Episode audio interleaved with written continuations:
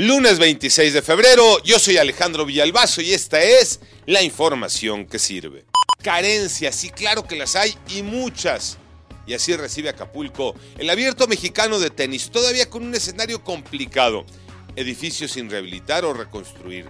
Damnificados que siguen demandando ayuda justo a cuatro meses del golpe de Otis y además violencia que parece no tener fin. Aún así, el primer gran evento del año para Acapulco está en marcha. Lalo González. El puerto de Acapulco está listo para recibir un evento de talla internacional como el Abierto Mexicano de Tenis que inicia este lunes en la Arena GNP. Han desfilado por esta alfombra roja diferentes tenistas de talla internacional. Son 32 de talla mundial los que se dan cita en el puerto guerrerense. Entre ellos, Paz, Zverev también están por acá. Se enfrentarán justamente en la Arena GNP. Y bueno, hemos platicado con algunos de ellos quienes se dicen gustosos de poder venir a este puerto, a Guerrero, para regalar un rato de entretenimiento a las familias y a todo el país que la ha pasado mal después de que hace cuatro meses el huracán Otis destruyera este puerto. Guerrero, Acapulco. Papás, escuchen bien esto, vigilen lo que están viendo sus hijas en redes sociales. Iñaki Manero. Gracias, Alex. Este es un nuevo fenómeno en las redes sociales. Le llaman Sephora Kids y es una gran advertencia, papá, mamá, que tienen hijas pequeñas.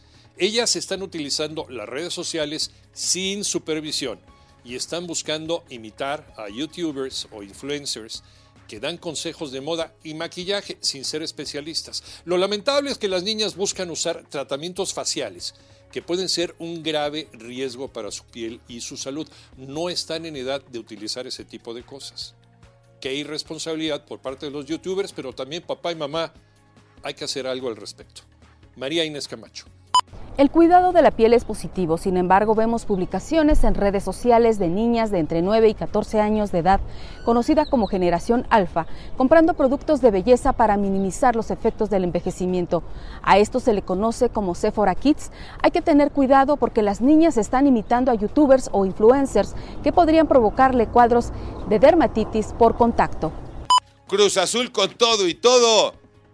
Es el número uno del fútbol mexicano, Tocayo Cervantes.